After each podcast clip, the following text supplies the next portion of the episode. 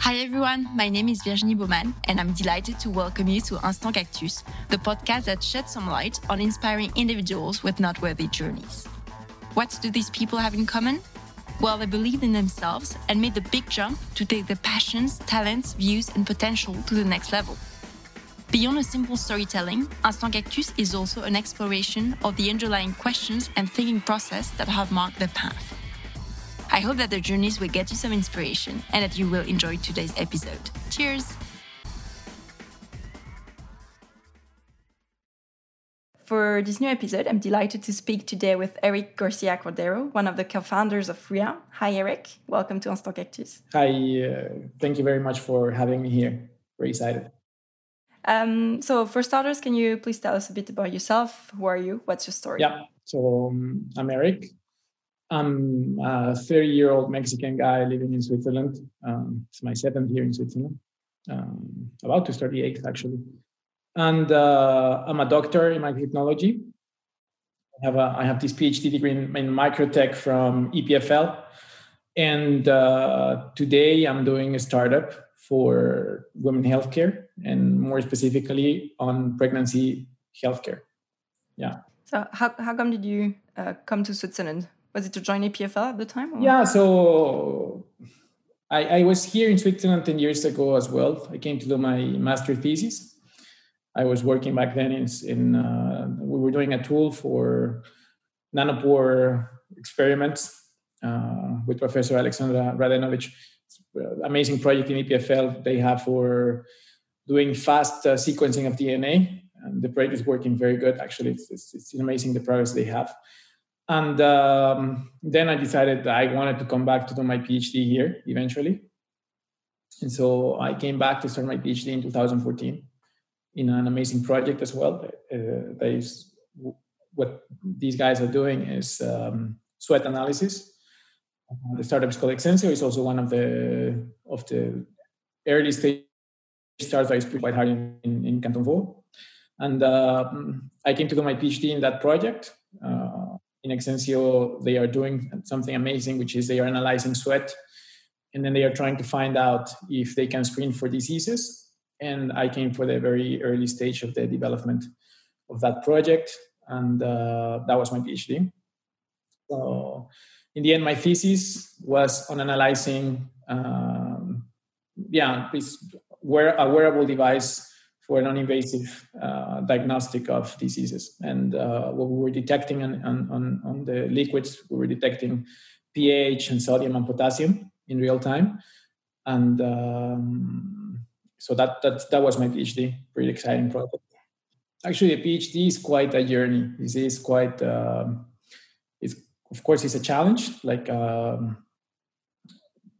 I think, uh, of course, from the perspective of the human being doing something as a PhD, that where you have to push really the limits of, of something in knowledge is really hard. And for me, it also meant quite a, um, a, growth as a as a person. You see, like, uh, I mean, before I would say that it's on hippie, but uh, it's true that uh, you have to be uh, you have to create awareness of who you are and who you want to be and and, and what's going on around, around yourself.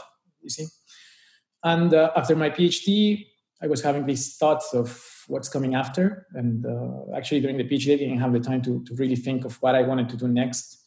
And when I was there, by the end, when I was I had my diploma, I I just started thinking that uh, I always wanted to do something of my own, like my own business. And, and I never knew what was it going to be because I never had a great idea. Like uh, I had my best friend here in Lausanne, a Spanish guy, and we were thinking about them I don't know, some some ideas for doing a business. And in the end, nothing. We didn't do anything. But then one day, one day I was listening to to an interview in RTS, which is something I never do. But then it happened. I was listening to the RTS in a very random way, and then there was the scientist I know that I met in a in a random party in Lausanne, and she was speaking about how women are using data uh, to track their periods on their on their phones. You see, so and I and I remembered a lot of my friends that they were really putting like stuff on their on their phones, like to know like uh, I'm late with my period, this is not normal, or I'm like I'm super regular and I have it on my app. You see, so I heard that and something clicked on me. Like I was thinking about my thesis and all of the research that I did and how people is trying to do non-invasive diagnostics. So people is doing sweat and uh, people like like I was doing my PhD and some other people is analyzing tears and some people is analyzing saliva. So they are putting some stuff in the teeth. And then I, I started thinking, but I never saw anything to analyze like uh, menstrual blood. I never saw anything like that. And, and it's super, it's something super obvious, you see? And, and, and I just uh, took the computer and I started searching. I said, it's crazy. Why has people not, is not work, like, why is it more obvious to think about tears and saliva, but it's not obvious to think about menstrual blood, you see? And, and I just really couldn't believe it. I couldn't believe that there is nothing, like there is not a paper on science or nature uh, that speak about women healthcare.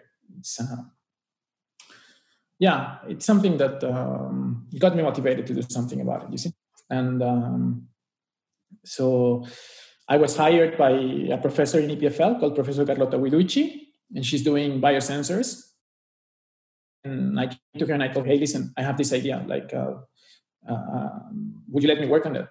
And then um, she agreed. She she she let me work some some of my postdoc time to work on this other project, and uh, and it started from there. Like I started looking for applications, like what are women actually concerned about, and uh, I actually started asking to my friends in Lausanne, of course, like, hey, like if if I do a screening diagnostic device for menstrual blood, what are you like interested on? And it was crazy. I, this I started like this was for me like uh, it was an idea it was just a startup idea and I, I didn't know if i was gonna go with it but it was just so um, motivating to me to listen to so many women i knew saying like uh, stds are a big thing like for example hpv for example as a guy you never have any clue of how painful it is and how and some for some women it's really traumatic like they, they literally say like i really i'd rather never be tested for that thing than like uh, yeah so they, they were actually telling me if you can do something for HPV, like for women, I think it would be amazing. You see. And then I just started speaking and asking around, like if I do a diagnostic device, like use like a sanitary pad, non-invasive, zero painful, uh, what would you be using it for? And uh, and I just got a lot of ideas. So I said it, it really makes sense. It really makes sense to to do a startup out of it. There is nothing like that, and it really deserves a shot. And uh, Professor Guiducci really didn't believe she said it's not possible that no one has ever proposed something like that like it has, there has to be a paper it's crazy and then the question was why why is people ignoring this no? and i think that there can be a million reasons like the taboos of the older generations and so on and um, voila so i ended up working on an idea of a smart sanitary pad for the detection of disease and then i met my co-founder Loulia and she did a thesis on uh, biomarkers for women healthcare. Um, so she was checking basically like how some biomarkers were getting unbalanced uh, when there is a disease for for for a woman and what's happening when, when she's completely healthy. And of course, it was a, a, very good match for me because I didn't know, I really didn't know what kind of disease we should start for. Um, I know how to do devices, but I don't know the biological part. And she was just the perfect partner for that and um, and then we went to CHUV, to the University Hospital of Lausanne, where we met Dr. David Baud, who is the head of obstetrics. He pointed us in the right direction. They have a great need uh, there for something like this for pregnancy care. And uh, why? Because uh, preterm birth is one of the biggest challenges in healthcare. It's the main cause of death of children below five years old of age. And it doesn't matter if you're in Switzerland in the best uh, healthcare service in the world. It's the same thing here as it is in, in developing, developing countries such as mine in Mexico or in Africa. It doesn't matter. It's really the first cause of death for children. And, um, and the technology is just uh, amazing for that. So we decided to um, uh, start this uh, technological idea by focusing on pregnancy, on preterm birth, and then Rea was born. Okay. So you, you you moved from the diseases to the the preterm issue. Yeah, um, and I did that because it's really a need. Like, uh, well, actually, by then I would not say I did that because I was already a team with my partner. We just uh, thought that so much. There is a critical need already there, which is very important for the startup, and uh, and we have the the support of doctors. Uh, Dr. David Voice, an authority in Switzerland in obstetrics, and uh, with him a lot of his colleagues uh, started saying, yes, of course, it's something that is useful for my practice and it's something that, that, uh, that I start using, you see. So it's all clicks, clicks, clicks for early startups. And uh, it's basically what it is. It's a small market validation, um, which, I mean, you have to say that it's a market validation, but to me, it was more of we can actually create an impact right now. And um, well, we started with preterm growth. Um, yes, I, I don't know if it's a disease. I, I, I, I don't know if it's a disease, but um, it's a major issue. It's, anyway. it's really yeah. a huge issue, and uh, and, the, and, the, sad part is that uh, we could do so much more about it, but actually never explain the problem. Uh, uh, it's just pretty obvious that uh, we're bringing innovation, but I never explained really the problem. And the problem is that um, today for obstetricians, to detect the risk of a preterm birth. Um, so basically, there, there is a traditional way where pregnant uh, pregnant women start having a lot of contractions, and then they know there's a problem. They see the baby might be delivered like now, uh, so that's already too late. And then there are these amazing technologies called uh, they do biomarker analysis, like you know, like when you get a blood sample and you start testing for it and so on. And they found these biomarkers in the cervix that appear uh, some days before delivery. You see?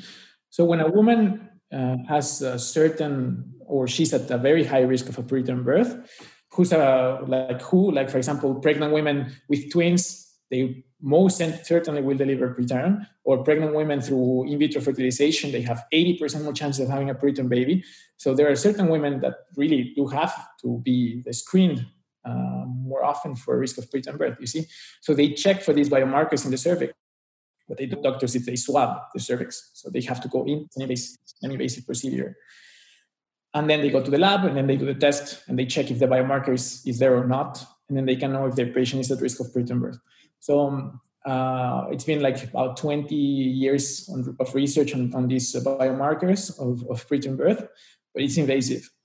And that limits a lot how, because you see, like a doctor has to do it. So if the doctor has to do it, there are not enough doctors to test all pregnant women. And then this, of course, has consequences because you have a great tool, uh, but you just cannot implement it on all pregnant women. You don't have the resources, yeah. Mm. You just don't have the resources. And also, sometimes it's not uh, why are you going to test a perfectly healthy woman with an invasive procedure? You see? Sometimes it also doesn't make sense.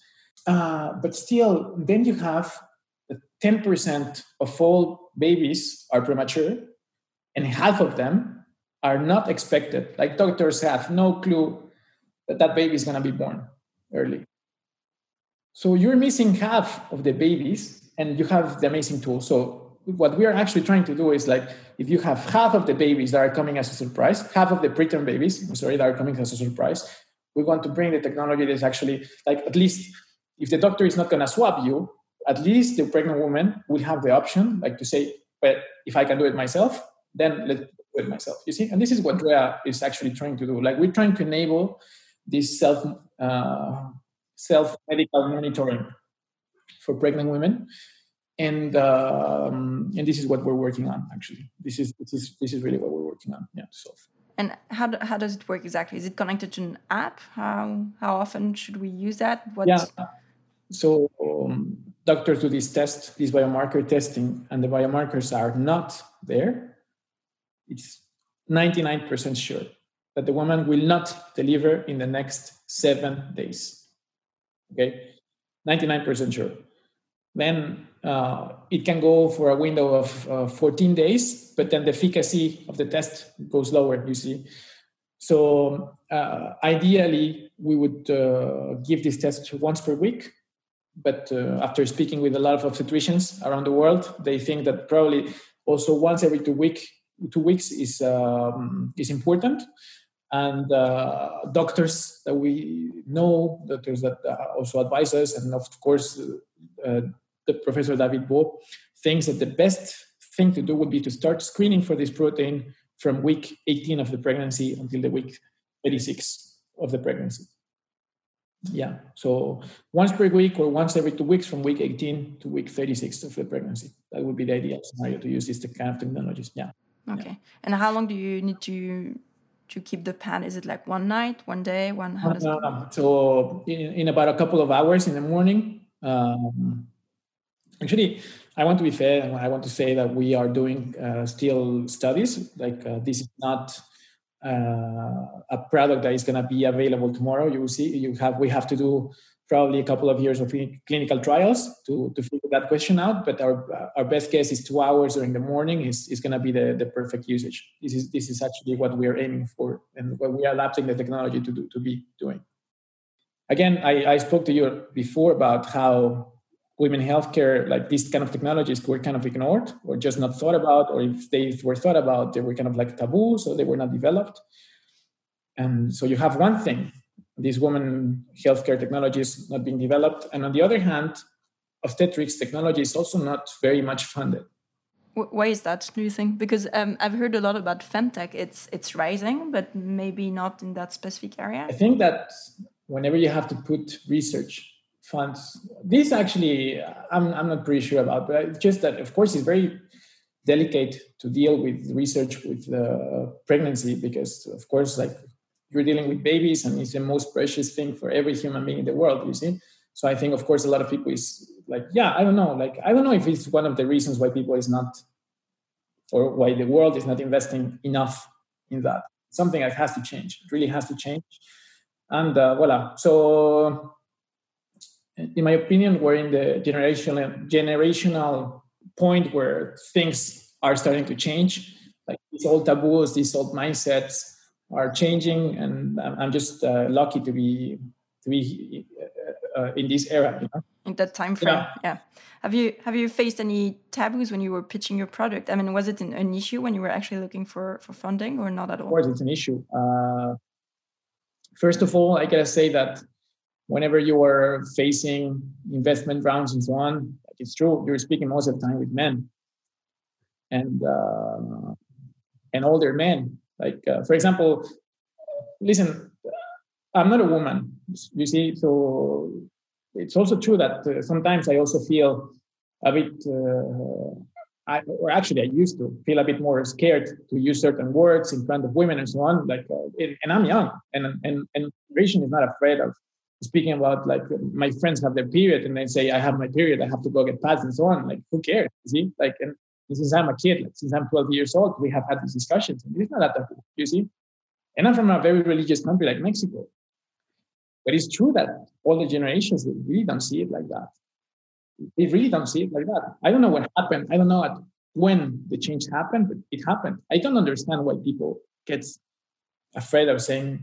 Uh, like of, or just listening in a business pitch the word vagina or vaginal secretion or menstrual blood you see uh, yeah they feel all awkward but there's no reason to be exactly it's very odd but yeah. still mm. there is no reason to be but a lot of people get this awkwardness you see so you do see it you do still see the taboo uh, also the fact that you don't see more women in like investment rounds and so on like crazy that's i'm telling you there's there's something that uh, is changing of course um, so yeah, we, we do face taboos, but uh, I mean, for us, uh, it, it really doesn't matter. Like there is always a person that really understands the issue and, and, um, and, and I'm, I would say that we get a lot of support. Like people understands the problem a lot and, and we have never had a problem with support. We have got support from a lot of people, uh, a lot of great people that uh, they heard the idea, they knew they could add on it, and then they were just giving uh, tips. Like you see, we have business advisors, medical advisors, and then just adding on things. You see, like you always in the end find the good people for. Yeah, for your product. Yeah. Um, you you actually were the, the first startup I think to obtain two of the most prestigious innovation grants, right, of the Canton de Vaud. Yeah. So, um, at the same time, which is which is very rare. So it didn't happen before. We're very happy about it. It's true that uh, I think my my partner and me were people that um, we believe in in the team spirit. You see, for us, it was very important to have both EPFL and CHUV as a team. Um, and, um, and and we managed to do that. You see, like uh, in the end, EPFL and CHUV decided to support the project, and um, and it has to be. It has to be like EPFL bringing the the amazing technology that we have here. We have one of the best clean rooms uh, for microtechnology in the world, and uh, and CHUV is one of the top ten hospitals in the world. So it just makes sense to have this joint effort and I'm very proud that uh, that um, that Rea, that the project Rea, my project is like is is is, is bringing for the first time these two grants. Uh, it's very nice. I think it also opened the door for for other generation of people. Like I think there has to be a lot of collaboration between hospital and, and EPFL. So I just hope that it really makes it easier for a lot of different people bringing amazing projects. And how come, I mean, your, your innovation, your product is attractive for very obvious reasons, as, as we said, but what made a key difference in, in getting those two grants simultaneously, which didn't happen before? Um, I think it's just that everybody understands the need for this project. You see, I think uh, that uh, also it's true to, I want to say that we have done a good job at, at doing this. Again, market validation, um, we know there's a market. Uh, we know we have done all of the ticks that people is expecting to hear from early early stage founders, and uh, and it just makes sense. You see, it makes sense. Like we're creating a huge impact. So your your intent is to sell B two C, so directly to consumer, let's say in in pharmacies or through gynecologists. Um, How do, does that work? Yeah, I gotta say that doing um, um, a medical device startup like this, it's actually quite a challenge. I think that uh, regulations, uh, regulations and market and so on, sometimes you cannot just give that answer yet because also the markets might not be ready. And for us, like uh, our best guess yet is that we want actually what we want is that women can actually get it in a pharmacy.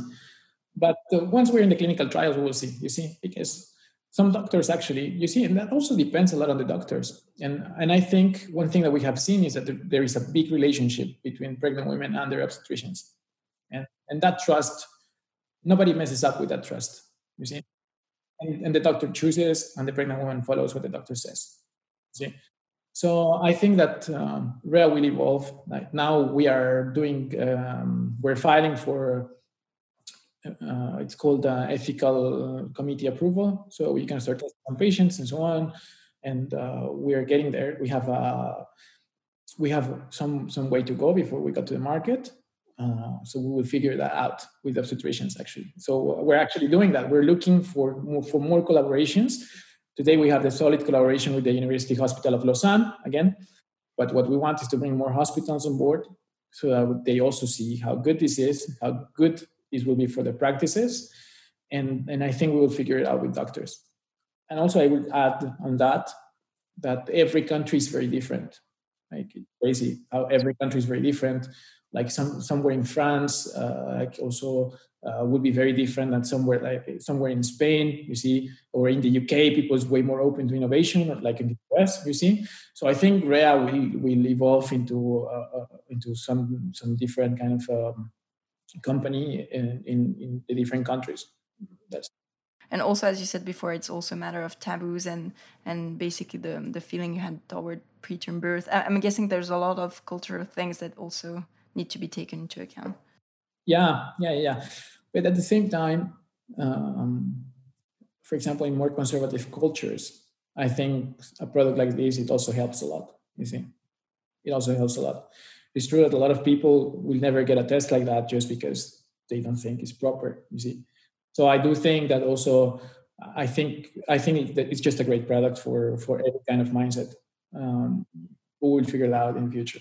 And what has been the the most challenging so far in, in your opinion? Was it something let's say technical or or in the development of the product itself or, or rather business related funding and so on? I would say that the biggest challenge and i think that's the biggest challenge for for people in my in the industry where I'm trying to work, like, which is like med tech devices. Uh, it's just a whole new world. You see, there are a lot of new rules. Like for example, Europe is just putting new directives for diagnostic devices, for medical devices. Everybody, like a lot of people, has a lot of questions. That's a challenge because you have to figure out a lot of how to do what not to do. Like, listen, the, we are not doing a consumer product. We are doing a medical device and medical devices. And thank God we have uh, authorities regulating. You see, so that you cannot put on a patient anything that is not 100% sure. You see, like, yeah, of course you have to uh, to, to, make sure of, of all of, of these things. And, and sometimes when you're a tech founder, like you're a, coming from your PhD, of course you're not aware of these big rules and, big uh, of messes that you are. So I think the biggest challenge is just to learn fast. That's, that's that has been the, the biggest challenge. Oh my God, you have a good idea for a product, and then you have to understand that there is uh, these uh, ethical committee procedures, Swissmedic, uh, regulatory, like notified bodies, regulatory organs. There is a whole new world that you have to to understand, so that you can understand actually what your product should do, how it should be implemented. So I think that for, for tech founders also in the future it's going to be easier because maybe rules will be more clear for everybody, also more defined for authorities and so on. You see, like we're doing something really uh, new, I think.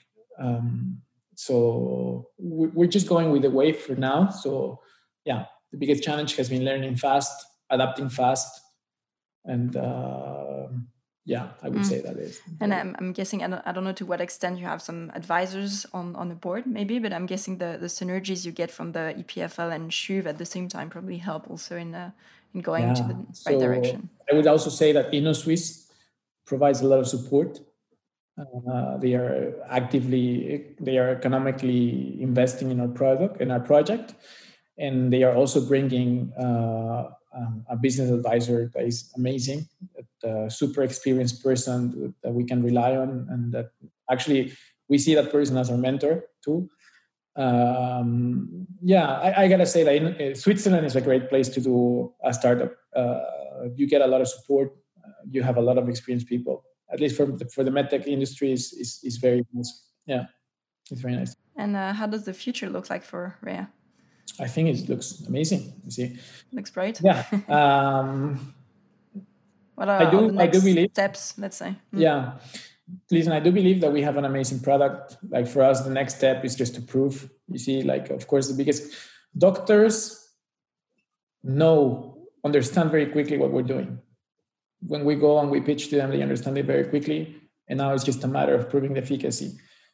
And um, once we are able to test, uh, I think once we're able to bring the data on, uh, we will have to, of course, improve the technology. I don't think um, anything works well at the first time, um, but still, I think that uh, we have very good chances. We have amazing preliminary results on the lab. Again, we come from EPFL, so already the stuff that we do has a label of, of quality, and it, it's really working very nice what we have in the lab. We have a great team. I gotta say that me and, and Loulia, we do very good uh, together as a team. We um, uh, that's also actually one of the biggest challenges on startups too. Like your founders, your co-founding team. Finding the right. Yeah, uh, finding your right partners is actually the most important thing in my opinion. And Loulia and me, we have uh, this great understanding on how to do things. We have a very similar mindset on where we want to go, how we want to do it. I just think that whenever we're bringing the data on, uh, we will just be creating really a huge impact. This is really what we want to do. We want to create a huge impact in, in, in the medical, at least in the obstetrics unit of, of hospitals. Um, doctors really see the benefit, and this is really what we care of. And then, as I said, like the market is there, like the startup is going to be a success. Uh, um, and that's going to come later. But for the moment, what we care about is just like really uh, proving that this thing works. Uh, also, um, I gotta bring that whenever we're pitching this to pregnant women, the first thing that they say is like, well, first thing is that they, they, they ask is like, is the doctor okay with it? And second, like, is it safe? Like, uh, uh, so um, we will see also what's the feeling of pregnant women towards these kind of technologies. That's it. I, but I do see think that uh, looks great. What we have asked, we have interviewed uh, I don't know, I, I, wouldn't say hundreds, but at least a good 200 pregnant women in Switzerland, and, and they they do like it. The feedback is uh, yeah. Yeah, yeah. Like I mean, because you see the Mm. perspective. The perspective is either you get the invasive test or you don't get it at all. And uh, whenever, in, in for example, in, in developed countries uh, where women are getting older to get pregnant, the risk of getting a preterm baby is just getting higher and higher. And then if you're 35 years old and this is your shot, and you want to just be like su- super reassured that your baby's going to be good, that, uh, think I think a lot of people see the benefit on that. You see, uh, I think a lot of people, a lot of women are actually pushing for for for uh, for us to keep doing it.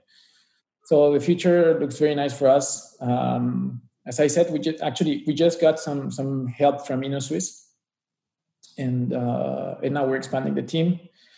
Um, we're trying to bring someone senior so that uh, we can we can get done with the product faster. Uh, but again, this I, this product will not be available for the public in at least two next two years, and probably in a year we will have results from our first pilot study in the University University Hospital of Lausanne. That's it. Okay. Yeah. Oh, great. And um, just maybe one last question. Um, just before you mentioned data, and I mean, data is obviously key to your core to your innovation.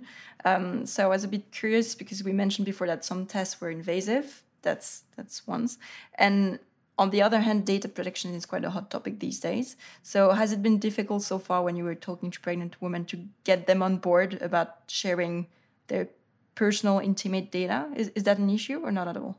I think that. Um, I mean, just because you're asking about pregnant women, you see, I think that when pregnant women are, are thinking about this product, they just want to know actually if the test is reliable. And the privacy, of course, I think that for people is something that has to be there for sure. You see, like I don't think that they ask the question because for people it's already like a mindset. It's a basic, yeah, it's, it's basic, basic. yeah. And and I think that they don't go that far in the questions they ask for us but I, I, I, want to tell you though that uh, even if it hasn't been a question from the people that, that would potentially use this, doctors are, care about that, and regulatory organs care about that, and authorities care about that, and investors care about that, and a lot of people care about that. So of course, for us, it was a concern from day one.